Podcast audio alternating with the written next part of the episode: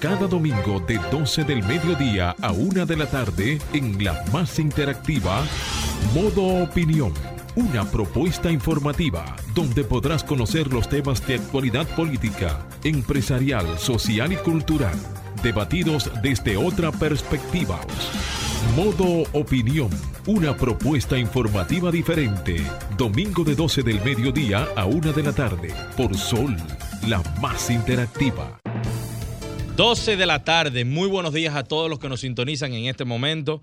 Esto es Modo Opinión, el programa radial más importante de la República Dominicana los domingos. Como de costumbre, esperando que estén teniendo un excelente fin de semana y estaremos eh, trayéndole y comentando los principales temas eh, de importancia y relevancia, tanto nacionales como internacionales. Saludar a mi compañera Julia Muñoz Alegre, Franklin Tiburcio en los controles, Marcia Otaño en la producción y Fernando Quesada tras las cámaras. Muy buenas tardes, Julia, ¿cómo te va? Muy buenas tardes, feliz domingo para todos. Qué honor y qué gracia y bendiciones para todos. Agradecer a Dios por permitirnos estar hoy, cerrando una semana, iniciando otra con, con salud, con vida. Es así. Y de inmediato vamos a pasar con las informaciones. En primer lugar, eh, solidarizarnos con la amiga Susana Gotró por la muerte de su madre el día de hoy.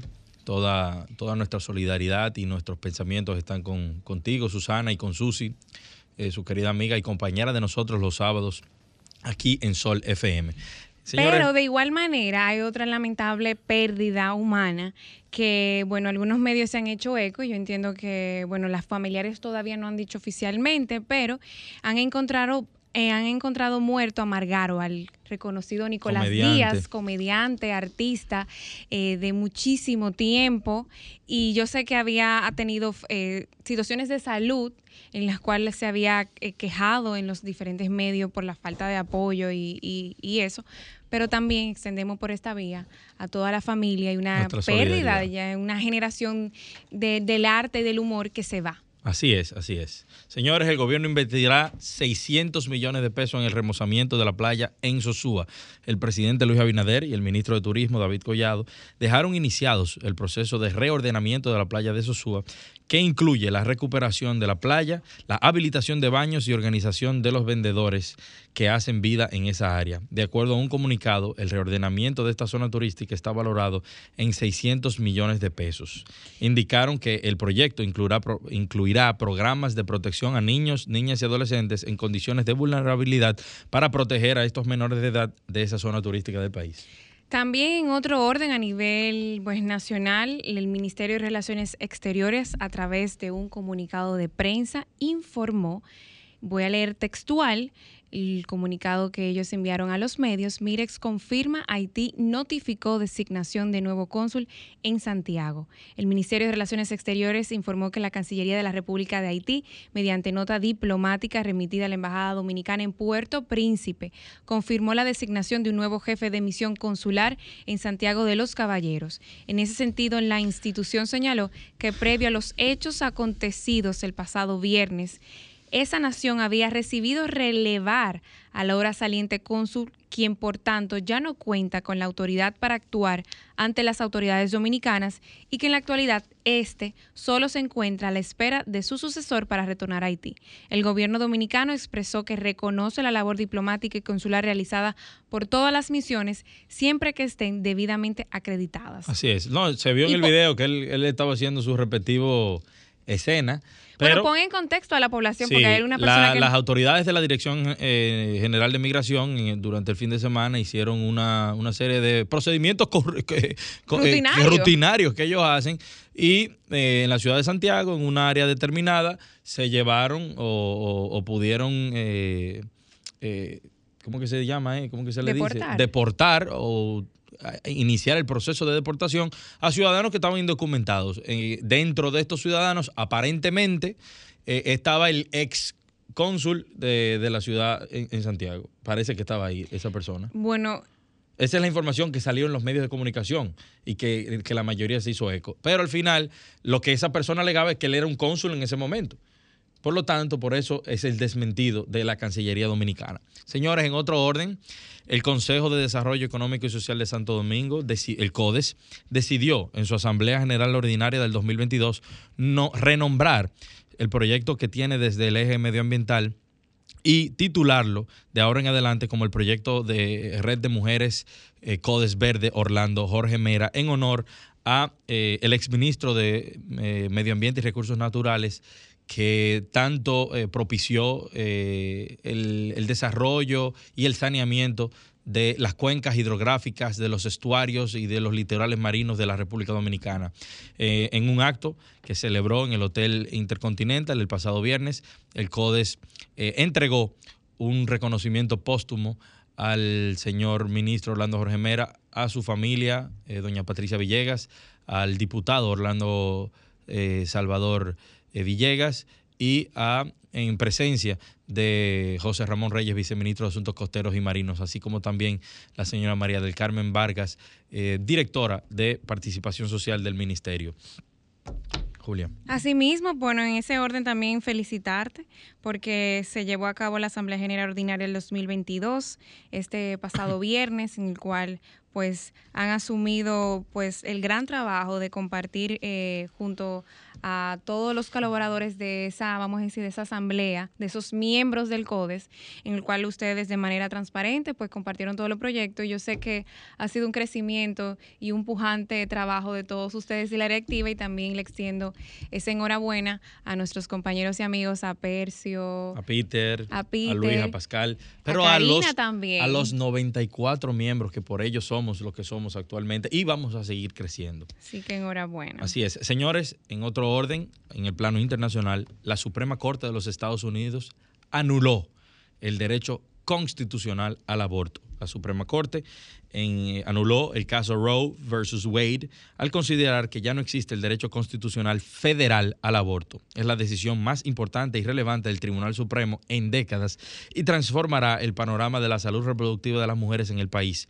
A partir de este fallo, el derecho al aborto lo determinarán los estados a menos que el Congreso actúe. Casi la mitad de los estados ya han aprobado o aprobarán leyes que prohíben el aborto, mientras que otros han promulgado medidas estrictas para regular el procedimiento. Simplemente, señores, Un para que, para que todos entiendan, eh, la Suprema Corte de Justicia de los Estados Unidos determinó en ese fallo que el derecho al aborto no es un derecho que está consagrado en la Constitución, por lo que los diferentes estados en sus eh, con sus respectivas Supremas Cortes, porque en Estados Unidos es un estado federal, hay una Suprema Corte que tiene eh, jurisdicción federal, pero también los estados tienen sus propias cortes.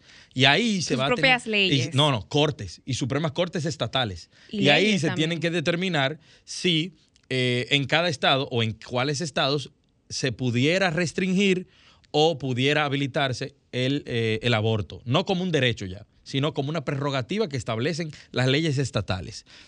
¿Qué quiere decir esto? Que la dinámica cambió. Ahora muchos estados que, estaba- que, que te- que eran conservadores o de tendencia conservadora tienen mayor peso para mantener la restricción, mientras que se inicia toda una nueva batalla legal a nivel, yo diría, del país completo Sí. para que en algunos estados se restaure. Particularmente veo esta medida como muy positiva. Eh, soy una persona que valora el, el derecho a la vida en, en su justa medida y, y creo que, eh, que esto debe seguir pasando en el mundo. Yo he visto los comentarios del presidente de Francia, del de Australia, el de eh, Trudeau de Canadá, eh, hablando de manera despectiva de estos jueces, pero aunque seamos pocos, aunque somos muchos realmente, pero hacemos menos ruido, felicito a cada uno de los seis jueces que lograron ese, esa contundente sentencia.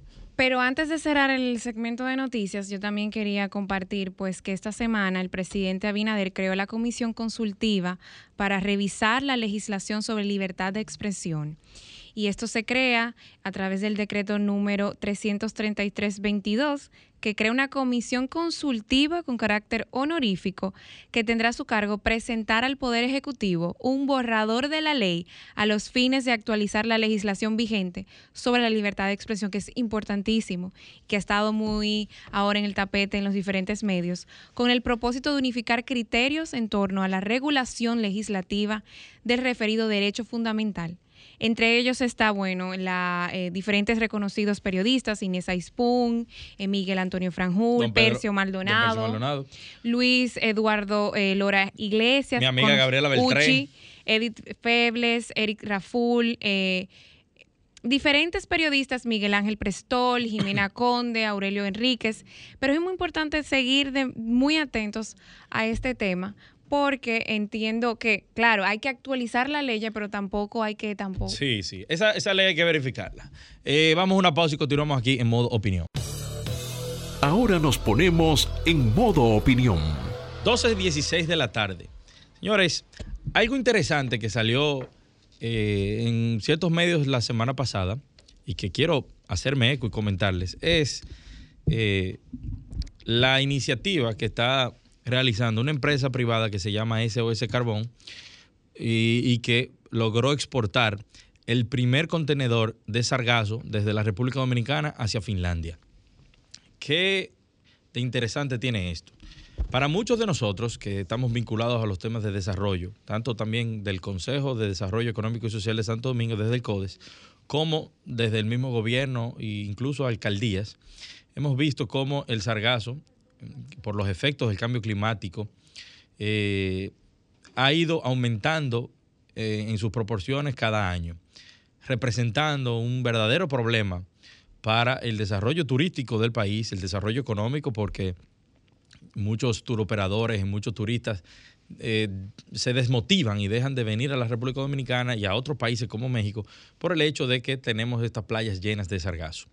Ahora bien, esto que ha logrado o que se ha logrado desde eh, el sector privado y desde una coalición de organizaciones para lograr hacer del sargazo algo utilizable, es positivo es positivo, porque estamos viendo luz en, medio de la oscuridad con relación a este tema, porque lo que queremos es sacar ese sargazo y eh, sacarle, hacerle un uso, eh, buscar un uso que pueda ser sustentable en el tiempo. Tanto Finlandia como Noruega son países que están interesados en estudiar qué pudieran hacer con el, con el sargazo, hacer compost, eh, utilizarlo para alimentos para ciertos animales, e incluso hasta para peces. Entonces, vemos muy positivo este tipo de eh, iniciativa, pero vamos también un poquito más allá. ¿Qué le parece al gobierno? Y esto, esto lo hacemos como, como una propuesta al aire, pero que, que, pudiéramos darle más profundidad, de que se cree una zona franca especial en la República Dominicana y que se invite a laboratorios internacionales y a esas empresas que están localizadas en esos países eh, nórdicos a que quieran invertir en la República Dominicana con la finalidad, con el propósito, con el objetivo de eh, maquilar, de, de trabajar el sargazo desde la República Dominicana y ya cuando tengan un producto terminado, exportarlo hacia el mundo.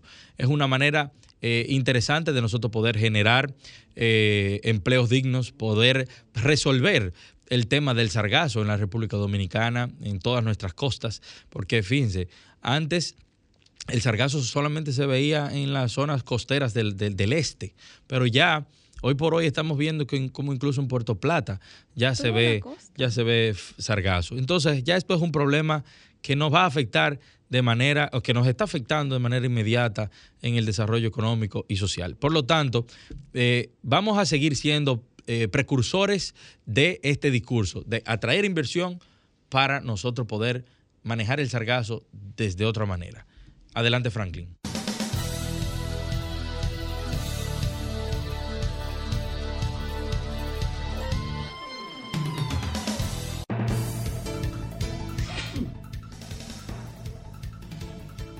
12.20 de la tarde. Seguimos aquí en modo opinión. Así es, Samuel, qué buen placer pues darle, pasarle la palabra a Emmanuel Mani Martínez, que es un dominicano estadounidense de primera generación que está corriendo a la Asamblea Estatal del Distrito 78 de Nueva York. Y qué bueno poder conectar con él a través pues del Zoom de nosotros aquí de Sol 106.5 para darle a conocer y, eso es una parte también de nuestro programa, hacer puente para todos los dominicanos, que hay una gran cantidad en, en el estado de Nueva York y que están haciendo un excelente trabajo, pero también darlos a conocer y qué está ocurriendo ahora mismo en el estado. ¿Cómo estás? ¿Nos escuchas? Sí, lo escucho. Muchísimas gracias por todo y gracias por invitarme. Es un placer estar con ustedes. Bien, Manny, Samuel Sena de este lado, encantado de conocerte y, presentarte a toda la audiencia que tenemos aquí en modo opinión. Manny, como introducción y para edificación de todos los oyentes, ¿qué es la Asamblea del Estado? Porque estás corriendo para la Asamblea del Estado en el Northwest, estamos hablando del noroeste del Bronx, Nueva York. Correcto, eso sí, la Asamblea Estatal es similar a un diputado allá en la República Dominicana. Ok. El asambleísta hace leyes a largo plazo, eh, trabaja con el Estado para apropiar los recursos y las finanzas que se necesita para hacer las obras en el distrito directamente. Perfecto. Eh, eh, ¿Cuál es tu plan desde tu campaña para, para ser electo a la Asamblea Estatal?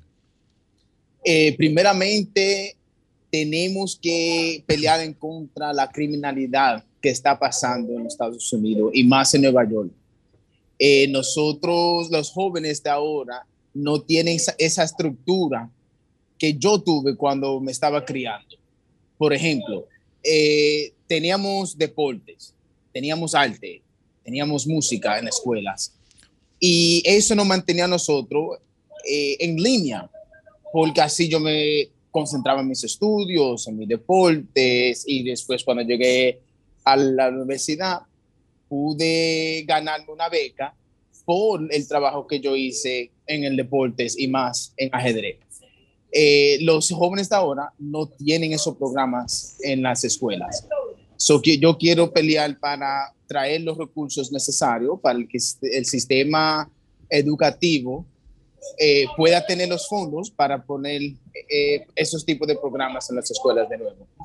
También quiero traer más viviendas accesibles para el distrito porque el porcentaje de desalojo es demasiado alto. Eh, sobrepasa de un 35% de la población que si en hoy día un dueño de un edificio decide que le tienen que pagar la renta total, un 35% de ellos lo sacan del apartamento porque no tienen los recursos para poder pagar la renta que está demasiado alta. So, quiero enfocarme en traer más viviendas accesibles para el distrito. Y terceramente, eh, la salud es bien importante.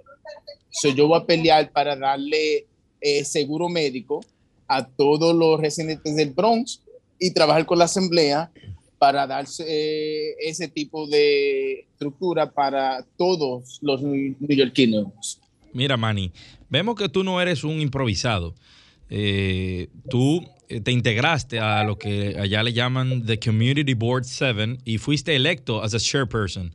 Háblanos de esa experiencia previa que tú tuviste para, para también edificación de, de, los oyentes para que se sepa que tú no eres una persona que simplemente amaneciste con el deseo de, ser electo a la Asamblea Estatal. Que vienes trabajando, vienes eh, educándote, vienes conociendo eh, un poco de la zona, de lo que es, para poder integrarte, porque también muchas veces la gente desconoce que el joven, a pesar de su edad, tiene también las habilidades y la capacidad de poder también realizar un trabajo digno.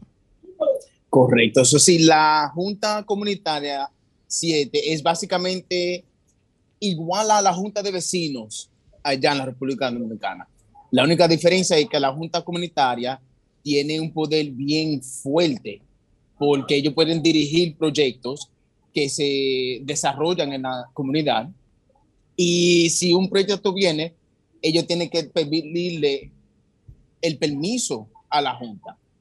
So, durante los últimos seis años, trabajando con eh, la comunidad, las agencias de Nueva York y el estado de Nueva York, eh, yo he creado una experiencia fuerte, relaciones, que eso es algo que me lo va a llevar para, para la asamblea. Yo tengo una pregunta, Manny. Más del 60% de los dominicanos eh, en los Estados Unidos se encuentra en el estado de Nueva York, que es alrededor de casi eh, más de dos millones de dominicanos. Y muchos de nuestros familiares están allá en ese estado. Me imagino que has tenido un acercamiento con esa comunidad, que has podido escuchar también las necesidades de esa comunidad y, y también de poder integrarlas a tu propuesta de campaña. Realmente hoy en día el dominicano que está allá, ¿qué, ¿qué es lo que te dice? ¿Qué es lo que expresa? ¿Qué es lo que siente? Eh, lo más importante para el dominicano aquí es la renta y trabajo. Ellos sienten que no están generando suficiente para poder manejar su vida o mantener su hogar, porque la renta también en la ciudad de Nueva York es bien alta. Eso es algo que yo voy a pelear fuertemente para, número uno, traer más viviendas accesibles para el distrito y segundo, poner suficientes fondos para programas para que nuestros residentes y más la comunidad dominicana eh, pueda ah, obtener empleo mucho más rápido. Ok, Manny, muchísimas gracias, pero antes a toda todos nuestros oyentes en la comunidad de, los, de Nueva York específicamente, eh, vamos a exhortarle que este próximo 28 de junio voten por Manny Martínez eh, a la State Assembly número 78, ¿right? Sí, señor, esa es. Así, Manny for the Bronx. Ya ustedes saben Yo tengo una curiosidad antes de irnos. ¿De dónde son tu papá y tu mamá? ¿De aquí? ¿De qué provincia? Eh, mi papá es de Barahona. Ajá. Y mami es de San Pedro de Macorís. Wow, Suri y este. Costeros, costeros. Así es. Manny, Manny, muchísimas gracias por tu tiempo. Te deseamos éxitos y a toda la comunidad les exhortamos a votar por los dominicanos por los dominicanos. Money for the Bronx. Muy buenas tardes. Adelante, Frank. Gracias a todos. Modo Opinión presenta la entrevista. 12.31 de la tarde. Y la tarde de hoy tenemos con nosotros a una persona muy conocida en la sociedad dominicana. Tenemos al doctor Rufino Senén Cava Plasencia. Muy buenas tardes, doctor. Bienvenido a Modo Opinión. Muchísimas gracias, compañero. Para nosotros un verdadero honor compartir con ustedes este espacio. Eh, es muy escuchado, por cierto. Eh, y nada, estamos aquí para darles respuesta a sus inquietudes, la de la población. Vienen, vienen, viene seguro y, y, queremos abrir los teléfonos después porque queremos que la gente tenga acceso al doctor. Según su propia descripción, usted es médico, internista, intensivista. E intensivista. Dominicano, cibaeño, de vocación comunista, dice que sin dogmas. ¿Cómo? Soñador.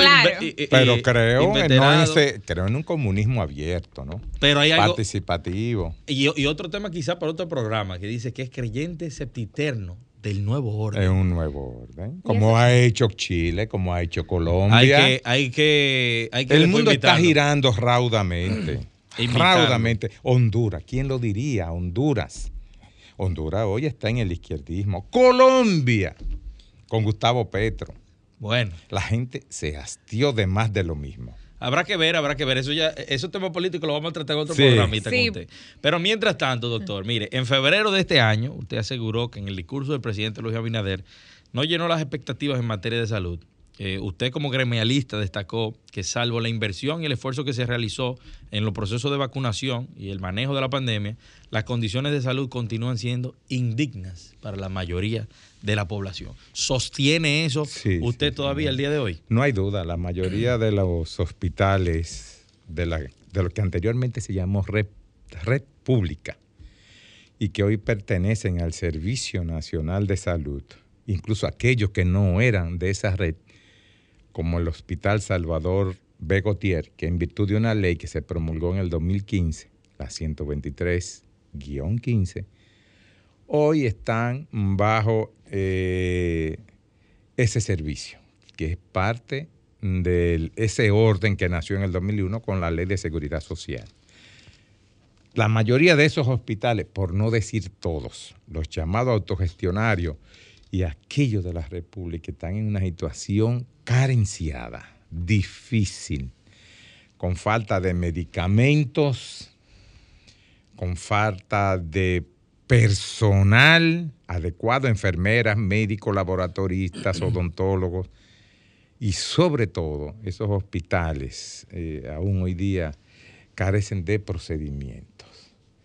Basta ir ¿no? a cualquier hora que usted quiera al Hospital Salvador Begotier, al Hospital Moscoso Puello, para que usted se dé cuenta aquí en la tierra lo más parecido al averno, al infierno, eh, es una situación dantesca, inconmensurable, calor, falta de medicamentos, porque una gran cantidad de hospitales todavía están cerrados, como el Padre Villini, E- ese es como el Hospital. Aibar, sí, una remodelación que nunca acaban. Entonces, nosotros seguimos sosteniendo que al día de hoy la situación de salud para el pueblo llano, para el que no tiene un seguro privado, contributivo, como le llaman, para ese pueblo que apenas tiene un carnet del SENASA subsidiado, la situación en los hospitales sigue siendo terriblemente mala. Se tiene Muy data mala. de, de esa cantidad de personas que está fuera del contributivo o de lo que pudieron Y tener, lo que nada más pueden ir a los hospitales de salud pública en todo el país, que son los más. Que son inmensamente lo más, porque en el sector contributivo apenas hay unos dos millones y pico, casi tres, y después el resto somos los demás. Qué barbaridad. No sé, no quería cambiar mucho el tema, pero no sé si mi compañero me, Samuel iba en esa misma línea, pero yo voy a cambiar un poquito el tema. Eh, en ese mismo orden. En Pero los cambia- en ese mismo orden, pero cambiando el tema. Sí, para no ir, para no ir el tema de los hospitales, sino vamos a ir por el tema del COVID. COVID. Entonces, porque en los últimos días haya habido un, un, vamos a decir, un reapunte de los casos eh, del- de los diagnosticados, de los pacientes diagnosticados. ¿Esto es a qué se ha debido, doctor? O sea, ¿qué ha pasado en la población? Si ha habido un cambio de comportamiento. Eh, yo quiero entender qué ha pasado en ese sentido con el tema. Mire, este, en el mes de marzo el ministerio, diríamos el gabinete de salud, reunió a todas esas instancias con una buena cantidad de periodistas.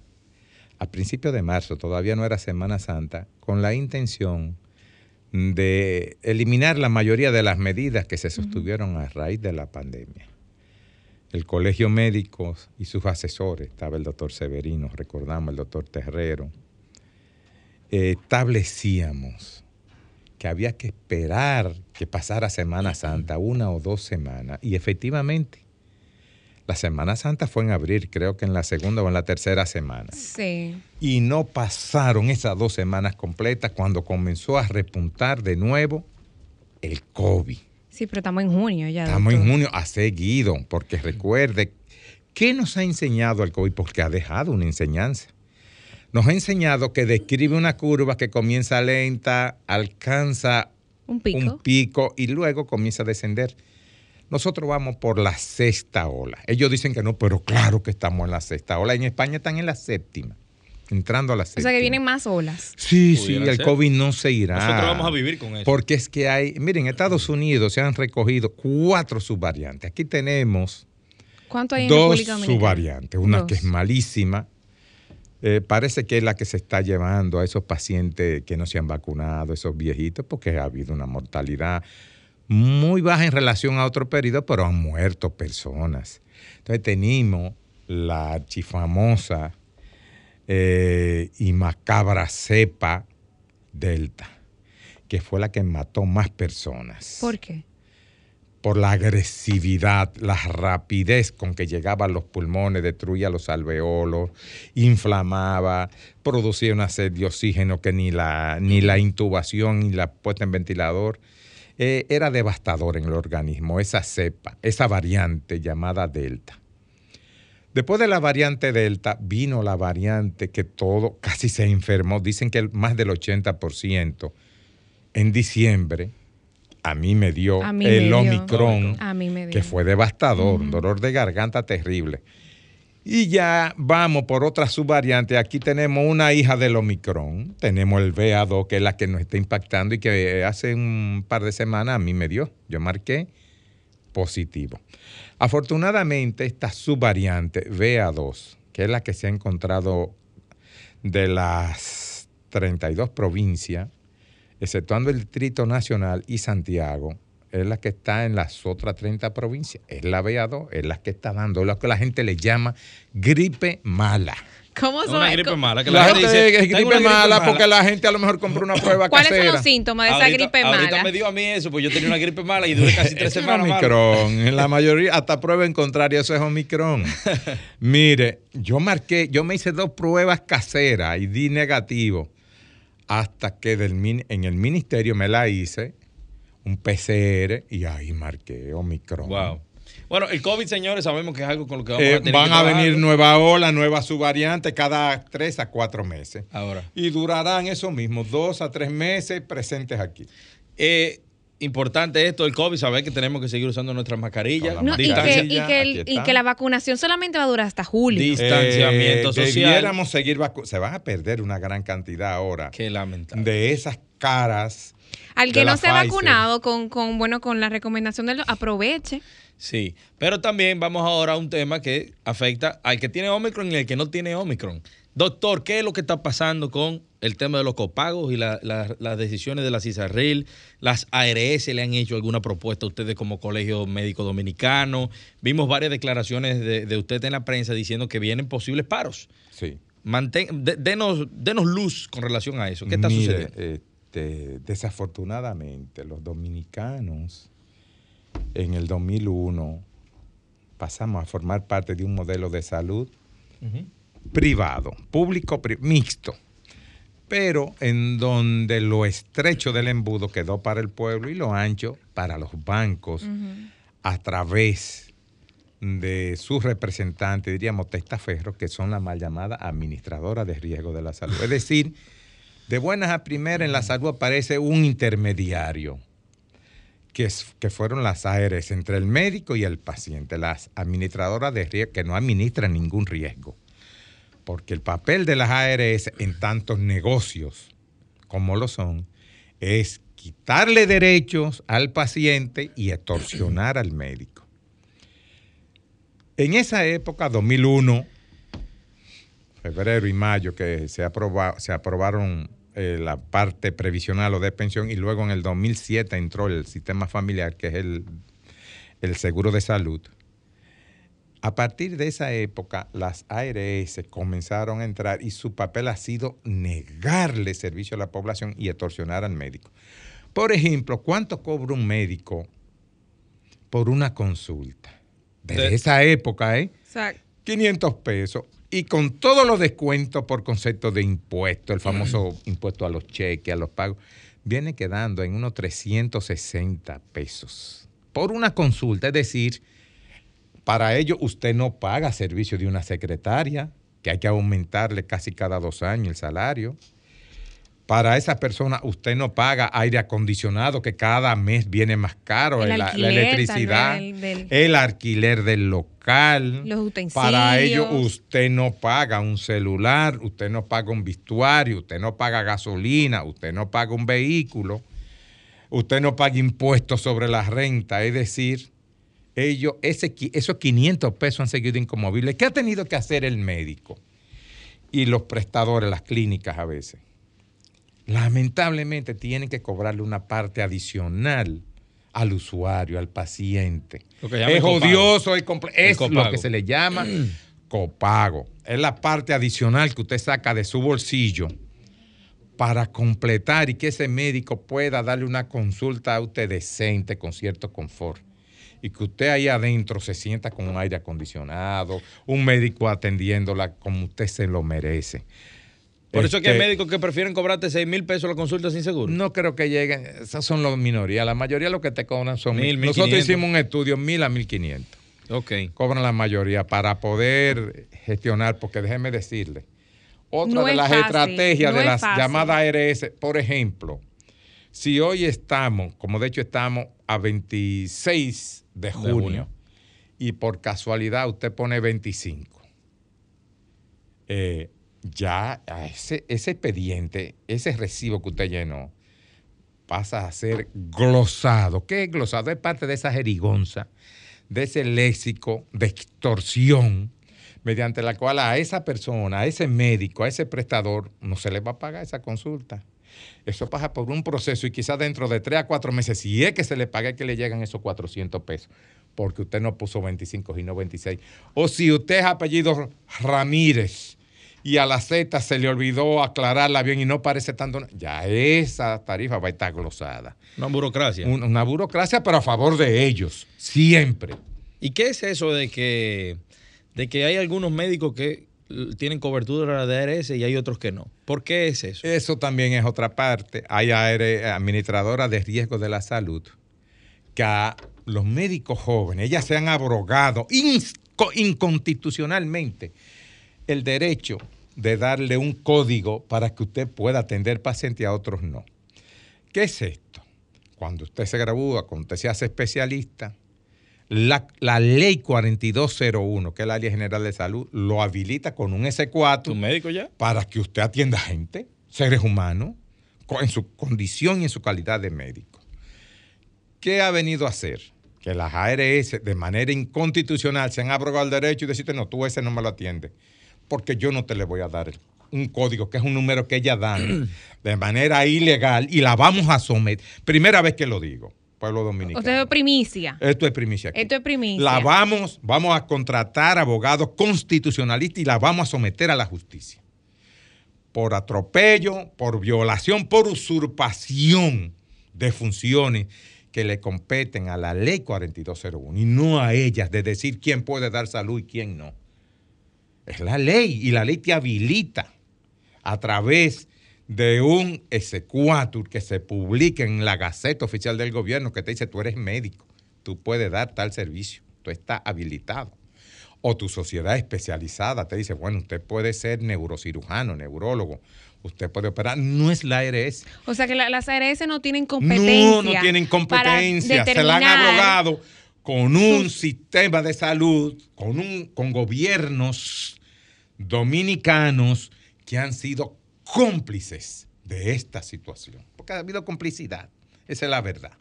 Entonces nosotros vamos a consultar con abogados constitucionalistas para someterla a las justicias, las que más le niegan código a los médicos jóvenes, usurpando funciones.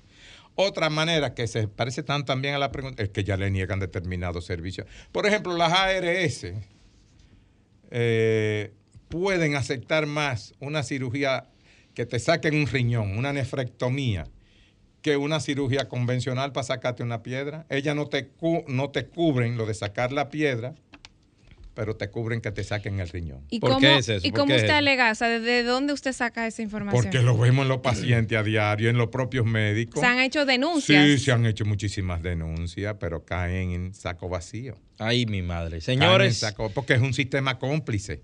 Es una complicidad a todos los niveles.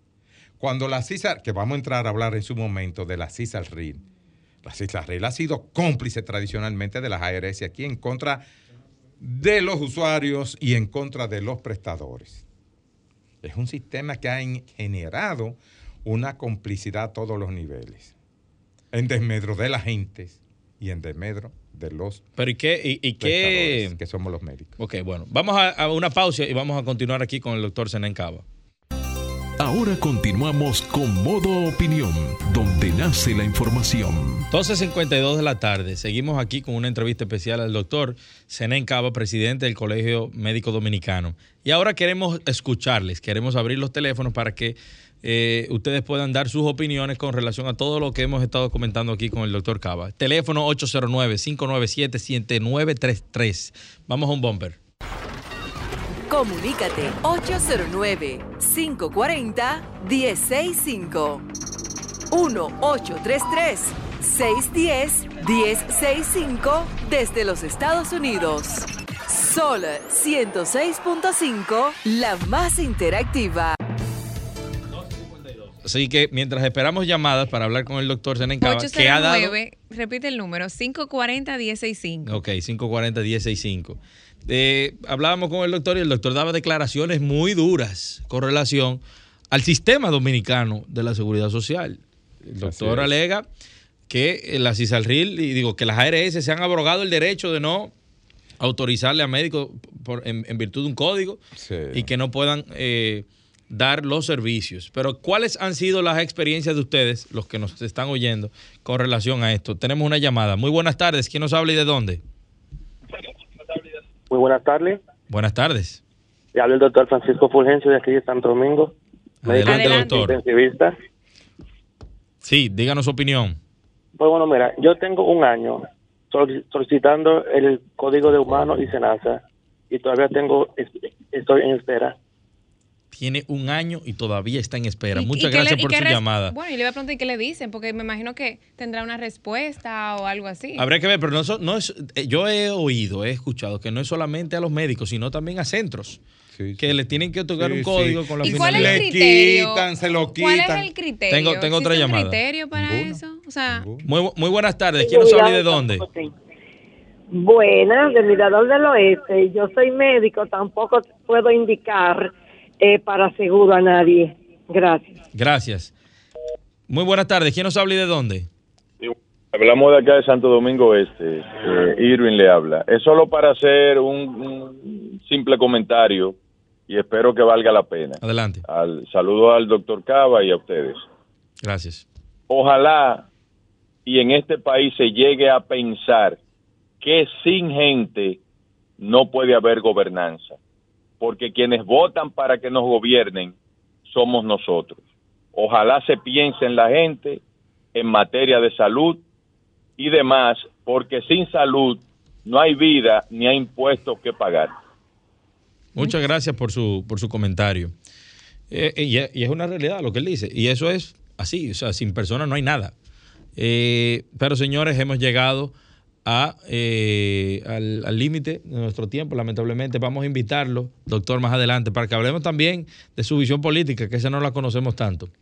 No la conocemos tanto. Así que agradecerle de verdad por su tiempo que es este domingo y desearle a todos que sigan teniendo un buen excelente fin de provecho a semana. los que están almorzando Así sea. en estos Gracias a momentos. Ustedes y aquí estaré siempre a su disposición. Gracias. Buenas tardes. gracias. Hasta el próximo, próximo domingo.